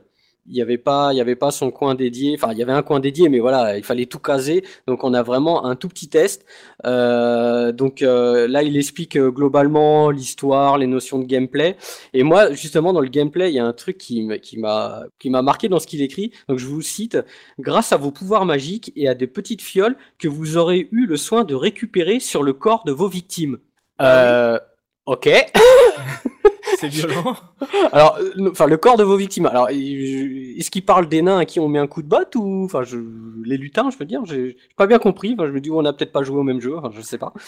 Euh, ouais. Et, euh, alors, il dit euh, quelque chose qu'on a noté. Il dit le jeu se déroule en pseudo 3D. Donc, il explique que la taille des persos ne varie pas par rapport à la position qu'il occupe dans le paysage. Donc, il dit c'est pas vraiment de la 3D parce que quand tu avances ou tu recules au fond de l'écran, le, le sprite de- du du personnage reste le même. Oh la Voilà. vache, il est hyper pointilleux. Bah le jeu, ouais. il est pas à 60 FPS, il est en 720p. Et donc, euh, bon, pour résumer un peu, euh, il dit euh, décor et graphisme somptueux, bruitage et musique remarquable. La seule critique euh, globalement qu'il émet, euh, il dit le scénario craint un peu. Bon. on va pas, on va pas lui en tenir rigueur. C'est vrai que ça, ça va pas bien loin, mais bon, ça reste un, un beat'em up quoi. J'aime bien sa critique du fait que, euh, vu le plan euh, de représentation, en Ouais. fait, le, le sprite de ton héros ne diminue pas ou ne grossit pas par rapport au fait que tu recules ou tu avances par rapport à l'écran. Ouais, c'est une critique qui se vaut. Je pense que ça, c'est une critique qui me fait, c'est- enfin, qui se tourne plus vers le micro, j'imagine. Enfin, tu sais, les jeux en Hmm. représentation 3D sur le micro à l'époque déjà. Peut-être que tu avais des effets de 3D comme ça. Bon, là, euh, on est au début de la Mega Drive, hein, donc euh, voilà. Et il termine dans son test en marquant similaire à l'arcade, 91%. Bien, Donc, euh, 80. T- Très, très bon, Très, très, très bonne bien. note. hein. Ouais. Alors après, donc euh, deuxième test, donc la, version Master System, donc testée par euh, Matt Murdock dans Player One. Euh, donc c'est un test. Ah oui, alors c'est un test qui est vraiment curieux. Il est sur deux pages, mais en gros, c'est pas un test, c'est un tuto. Il y a un paragraphe qui concerne la magie, un paragraphe sur les combats, mais vraiment dans les combats, il te dit voilà, vous appuyez comme ça, vous donnez un coup comme ça, etc. Il fait un pareil, un paragraphe sur les monstres en t'expliquant la meilleure manière de les, de les vaincre. En fait, on dirait euh, Ah oui, un truc, un guide. ouais, un guide, truc et astuce, quoi. Et au final, il donne quasiment pas euh, son avis sur le jeu. Euh, il dit à la fin quand même euh, un adversaire de taille pour finir en beauté, ce jeu de combat parfaitement réussi. Il dit un petit détail, Golden Axe sur la Sega Master System ne peut se jouer à deux joueurs, seulement un, player one. À aucun moment il va donner son accord, son, avis réellement sur le sur le jeu. euh, voilà, il y a vraiment même les screens euh, sur le test sont accompagnés de d'explications de, gameplay quoi. Il lui met quand même à 85% euh, une bonne note. voilà, player fan 90%. Bah, ça reste une très bonne note. Oui, c'est une bonne note. Et donc, euh, bah, on va finir avec donc la version Amiga parce que c'est vrai qu'on a pas trop parlé finalement dans ce podcast des versions micro. Je vous ai parlé un peu de la version Amstrad. Il euh, faut savoir que la version Amiga est une très bonne version. La, la version Atari ST est un peu moins bonne. Euh, bon, malheureusement, c'est un peu souvent le cas. Je suis désolé pour, pour ceux qui aiment l'Atari ST. Alors, euh, qu'est-ce qu'il en pense à HL Alors, à HL, donc, il, donc c'est dans Tilt. Alors, il nous directement Golden Axe est enfin disponible sur Amiga. Une grande nouvelle qui prouve qu'il est tout à fait possible au micro de battre les consoles fussent-elles les plus perfectionnées? Graphisme, animation, bruitage, fidélité au scénario original, cette version égale celle disponible sur la Mega Drive et laisse littéralement sur place le programme sur NEC. Parce que la version PC Engine est une catastrophe. Hein. Euh, ouais, c'est la version CD-ROM en plus. Hein. Euh. Donc après, c'est un test classique, pareil, histoire, gameplay, pas, pas rien d'extraordinaire. Par contre, il finit euh, avec un petit tacle à la fin que j'ai apprécié. Je vous cite que l'on ne vienne plus nous dire qu'il n'est pas possible d'égaler les conversions console sur micro. Il suffit seulement que les programmeurs s'en donnent la peine. Il râlait, c'est ça, toujours militant. C'est HL, ça. J'accuse. Tu as raison, Alain, il faut militer. Et donc il finit le test en disant une grande conversion et il lui donne un, si je vous dis pas de bêtises, un 18 sur 20 dans Tilt. Très bonne note, hein, très bonne version visiblement. Hein. Voilà, ouais, très bonne version Amiga. Et donc version NEC, c'est nul. Alors version PC Engine euh, CD-ROM, effectivement. Alors euh, oui, c'est pas terrible. Il y a juste ce qui est marrant euh, dans cette version, c'est que justement quand on choisit les persos, donc nous on avait la, la fameuse main euh, avec qui tournait là avec la sur le squelette, et la version PC Engine, Japon oblige, les persos c'est c'est des têtes de manga quoi. Ah bon? Ouais. Et dans le jeu aussi? Non, D'accord. C'est juste quand tu sélectionnes les persos, ils ont, on dirait euh, des, un dessin animé quoi. Et il y a des, il y a des cinématiques aussi, parce que sur CD-ROM on mettait des cinématiques à l'époque. Évidemment. Mm. Mais le jeu est une catastrophe. Ah, c'est dommage qu'ils aient pas mis euh, tout le cara design en mode un peu dessin animé du coup là. Ouais. Euh, que sur la sélection des persos parce que pourquoi pas. Pourquoi pas Je vous mettrai le test, hein, je l'ai le test, euh, ah, il sera sur le billet. Voilà. Et eh ben un jeu qui a été très bien noté, ils ont été moins durs que nous euh, sur ce hmm. coup. Euh, enfin nous on a été un peu pointilleux sur certains points. Sur le gameplay. jeu, voilà que il y a hmm. des trucs qui étaient pas parfaits par rapport aux autres jeux qu'on jouait, ou alors les jeux qui sont sortis un peu après pour les portages. Mais en tout cas eux ont été assez dithyrambiques sur ce titre. On va pouvoir passer aux anecdotes avec Punky, histoire de voir si on a oublié des choses sur ce jeu, Punky. Bon, bah, euh, niveau anecdote, il euh, y, a, y, a, du lourd. Je vais juste commencer euh, par, par vous parler du speedrun de Golden Axe. Mmh on disait tout à l'heure que le jeu était court. Bon, bah, le speedrun, c'est pas étonnant, on va rapidement passer dessus. C'est Honorable Jay qui l'a fait en 9 minutes 32. voilà. 9 ah minutes 32 pour ah finir le jeu, c'est plutôt cool. Oh pas mal. Bon, j'ai regardé le speedrun. Il y a, sur le net, il a carrément commenté son speedrun en expliquant ce qu'il faisait. Euh, globalement, c'est juste euh, choper les ennemis au bon endroit, au bon moment et dans le bon ordre. Voilà, ça va, ça va pas beaucoup plus loin que ça, malheureusement. Il n'y a pas une technique particulière qu'on trouve, c'est en gros, il rush et. Euh, non, mais il explique, il, explique une bonne technique pour les squelettes. Voilà. Ah, c'est quoi, c'est quoi, c'est quoi, c'est quoi? Alors, je l'ai plus exactement en tête, mais en gros, il y a un petit saut à faire et un coup juste derrière, on peut les enchaîner ah. sans, sans, leur laisser la possibilité de, de sortir le moindre coup. D'accord, mais un truc que possible à faire pour le commun des mortels euh, comme nous, quoi. Oui, oui, c'est largement faisable. Hein. Comme je dis, c'est un speedrun euh, fait à la main. C'est pas, j'ai pas été regardé du côté des Tool Assisted Speedrun, mais euh, j'imagine que ça existe aussi. En règle générale, les, les, les beat'em all, moi je trouve que les speedruns c'est pas très très intéressant sur les beat'em all, parce que souvent le, le scrolling est décidé par le jeu. Donc il y a toujours de toute manière un minimum qui est, euh, enfin tu peux pas faire avancer le, le, scrolling du jeu plus vite que, que, hmm. ce que tu voudrais quoi. Non mais il aurait pu je sais pas péter le jeu avec les montures un truc comme ça quoi. Euh, les montures, ils s'en servent, euh, ils s'en servent vachement, mais euh, pas, pas de manière euh, totalement. enfin, il y a, y a pas d'inventivité du tout dans ce speedrun, c'est très très classique. D'accord. Alors, pour ce qui est des anecdotes, par contre, y a, là on a des, on a des trucs plutôt croustillants. Euh, déjà, euh, faut savoir que donc les, les tout, tout, tout, ce qui a été digitalisé au niveau audio, euh, au niveau des cris de, de mort, c'est-à-dire des ennemis ou de ou des héros, euh, ça vient principalement du film Conan directement, voilà, et du film First Blood avec JCVD, non, non Stallone, pardon. donc qui est euh, Rambo. Euh, ouais. Rambo voilà, donc c'est des cris de mort de Rambo et de, de Conan. Est-ce que tu avais vu Punky qui, euh, les rumeurs qui traînaient sur Internet concernant ces cris Je sais pas si tu en as entendu parler. Ah, pas du tout. Alors j'ai vu ça et en fait il y a, il y a des il y a des rumeurs mais vraiment insistantes si vous cherchez sur internet Ouais. euh, comme quoi le parce que c'est vrai que le, le cri de mort des personnages est, est vraiment effroyable et euh, y a une rumeur qui dit que c'est euh, des, des prisonniers qui étaient dans le couloir de la mort aux États-Unis qui ont été enregistrés et qui ont été digitalisés quoi. Oh, Ah, j'avais pas entendu cette rumeur du tout. Ah ouais, c'est très glauque et je vous assure qu'il existe des topics, euh, des forums où les gens euh, en parlent et, et on se demande encore à l'heure actuelle si c'est vrai ou pas. Mais effectivement, j'ai, comme tu l'as dit, je, ça vient, ça vient de. La, la plupart ont été identifiés comme venant de ces deux films. en oui, oui, fait, tout à fait, euh, ouais. Mais voilà, il y avait une, il y a une rumeur qui circule. Que ça légende serait urbaine, euh, bien sûr. Ouais, légende urbaine, ouais. Tu viens de me foutre un malaise là. Ah bah oui. là, là, on est dans de la creepypasta carrément. Ah oui, oui, oui.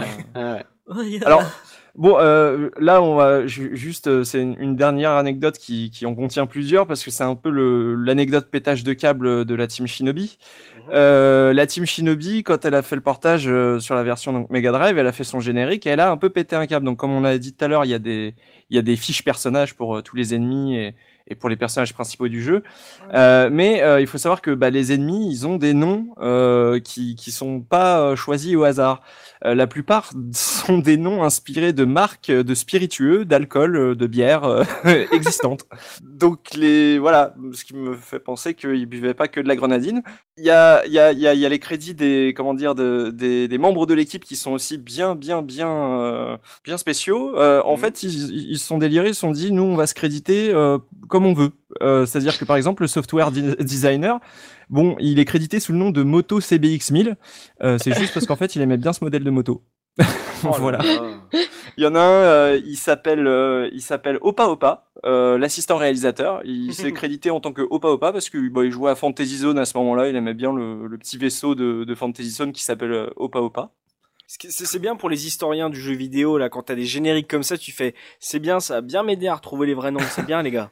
Non mais c'est carrément le, le, le réalisateur hein, du, du jeu, le, celui qui a, qui a réalisé le jeu. Il s'est donc euh, crédité sous le nom de Bros 400, qui est pareil une moto. Il aimait bien cette moto. Bon, c'était très moto baseball. euh, par exemple, il y en a un aussi. Il, il- le, je crois que c'est le sound designer euh, qui euh, ou euh, non, c'est l'assistant euh, la- l'assistant réalisateur ou programmeur qui euh, qui s'appelle euh, Vinyl Boy parce que il, il scratchait à l'époque. Enfin, il faisait un peu de, musique électronique, donc il s'est fait appeler Vinyl Boy comme ça. Ça lui faisait plaisir. C'est une bande de petits jeunes bien japonais, tu sais, tu les imagines bien dans un manga ces jeunes-là, c'est les, les programmeurs mais qui euh, qui aiment se- s'amuser dans les, les bars le soir, le vendredi, faire de la moto, écouter des écouter de la, musique américaine, des trucs comme ça là. Je les imagine tellement comme ça les gars. Voilà, mais alors ils ont pété un câble certes, mais attention, on garde une- quand même une décence. Euh, sur les fiches perso, Tyrese, donc l'Amazon, euh, bah il y a pas son poids comparé Ah, tout- euh, à tous les autres personnages, ce qui est plutôt sympa. On ne dévoile pas le poids de la demoiselle, Ça ne donc se fait pas. Voilà. Et donc euh, bah euh, juste pour finir, donc pour les ennemis, euh, alcool euh, et bière, juste euh, j'avais deux petits exemples qui étaient plutôt marrants. Donc il y, en a un qui s'appelle S- Storshinaya, donc qui est une vodka russe qu'ils adoraient apparemment.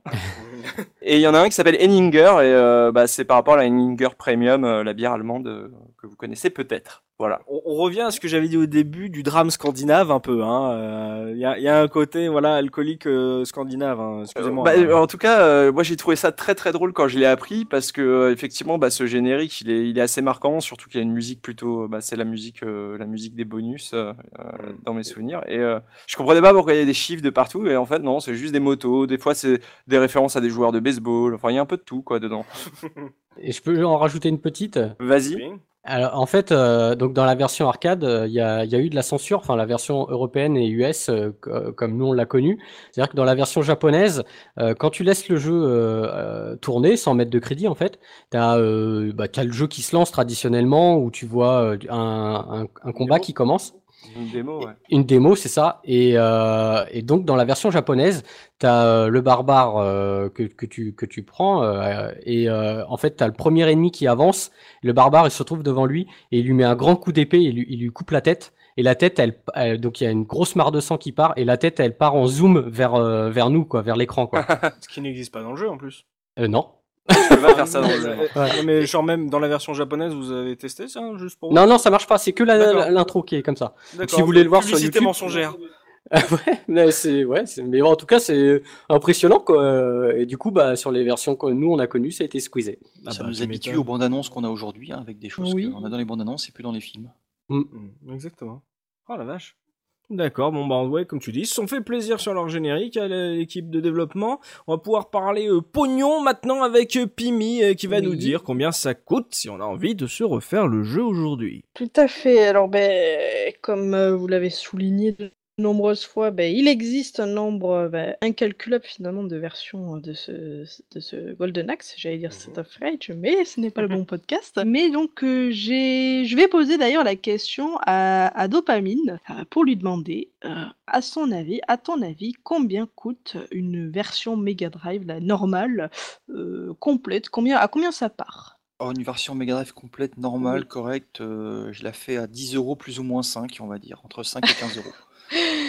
Mais Eh 10 bien euros. non, Euh, non, 10 euros c'est le prix du loose environ, euh, ça part à peu près à ce prix-là. Et si tu veux une version complète, ça part à à peu près entre 25 et 30 euros. J'ai halluciné Ah oui. de la cote euh, du jeu, euh, sachant que le Mega Games, la compile Mega Games, en fait, part elle à 20 euros, un truc comme ça, aux alentours de 20 euros. Donc pour le coup, vaut mieux prendre la compile Mega Games. Certes, t'as pas les, les deux niveaux en plus, mais t'as t'as deux jeux en plus, donc c'est pas, c'est pas négligeable. Non, pour le coup, tu le prends sur euh, un des 30 000. euh, Exactement, les compiles 30 000 PS3, compilations, euh, machin, etc. voilà. Parce que comme, comme j'allais dire, voilà, parce qu'il y a la, la version Master System que tu peux avoir à environ euh, 10 euros complet. Donc voilà, finalement, c'est celle-ci qui coûte 10 euros. Mais voilà, il y a les compilations PS3, Xbox euh, et toutes les générations, mais aussi, euh, vous l'avez euh, à 2,50 euros sur Steam, tout simplement. Et c'est la version Mega Drive. Il me semble que c'est la version Mega Drive avec les 7 niveaux. Je veux pas dire de bêtises. D'accord, donc ouais, c'est cher hein, quand même là, cette euh, version Mega Drive. Hein. Oui, oui, oui, oui, ben j'ai, je m'attendais pas à ce que ce soit aussi cher. Je m'attendais, ben voilà, comme, euh, comme a dit Dopa, à aller 10-15 euros maxi, mais non, non, pas du tout. euh. Ah, il est sorti sur iPhone aussi. Ah bon, ben voilà. Euh, Comme quoi, euh, pff, euh, je sais pas combien il a de portage Alors il a eu, sachant que jeu. l'iPhone va bientôt avoir 10 ans, euh, ça va être le moment euh, où on va pouvoir s'intéresser aux jeux iPhone. Et, euh, non mais c'est vrai, hein, euh, il est sorti en 2007 l'iPhone, donc euh, 2006-2007, donc on va pouvoir en parler. Donc euh, je sais pas combien il vaut sur la console virtuelle, combien ça vaut les jeux Mega Drive sur la euh, virtual console justement, parce que je sais qu'il est Je trop sais cher. pas. beaucoup Mais trop j'ai cherché parce qu'il y avait, il y avait, il y a pas de prix de l'escroc finalement. Euh, j'ai pas trouvé de gens qui ont mis des prix hallucinants. Il faut juste savoir que euh, la version arcade, en fait, le, la, la, la, la grosse cartouche coûte en moyenne euh, 80 euros. Ça part en moyenne à 80 euros sans euh, l'adaptateur. La carte JAMA part à 80 euros? Oui, la carte jamais part à, qui part à 80 euros, mais avec l'adaptateur euh, PCB, je crois que ça s'appelle. D'accord, pas l'original Euh, donc en fait. ça, ça part à de 180 euros, je crois. Ah d'accord. Euh, Putain parce que tu me disais 80 euros, je sais c'est pas cher. Non, non, non, c'est voilà, mais il faut, il faut le trou, il faut, il faut le tout quoi pour que ça marche. Et si Mm. tu, si tu prends le- la Ouais, totale, faut, c'est il faut la borne après aussi. hein. Après voilà, il faut la Mais- forcément. la carte c'est bien, mais bon, la PCB c'est bien, mais c'est vrai qu'après, il faut le matériel. Par contre, tu le trouves assez facilement. Je pense que la, la version Mega Drive, tu la trouves. euh, Il y en a, euh, il y en a Oui, beaucoup. euh, oui, oui, il y faire en a choix, beaucoup, en tout cas. beaucoup. Mais c'est partagé en fait entre la version euh, Mega Drive et la version Master System. Je pense que ça va être les deux qui se sont le plus vendus au final. Tu as trouvé des versions japonaises? Oui, des ver- oui, oui, il y a des versions japonaises et euh, pff, c'est sensiblement le même prix finalement. C'est, il y a pas, bah, étant donné que ce sont des jeux qui ne nécessitent pas de lire euh, bah, le japonais, euh, c'est, c'est- la, la cote finalement ne baisse pas, enfin, ne chute pas énormément comme les, les RPG par exemple auraient pu chuter. Je crois Mm. que sur un Mega Drive, euh, je- tu peux l'avoir sur environ pour 15-20 euros, un truc comme ça. Mes souvenirs ça- sont bons. Bon, ça reste quand même un peu. C'est un jeu euh, Mega Drive qui coûte à peu près cher, euh, enfin Oui. par rapport à ce qu'on connaît en tout cas.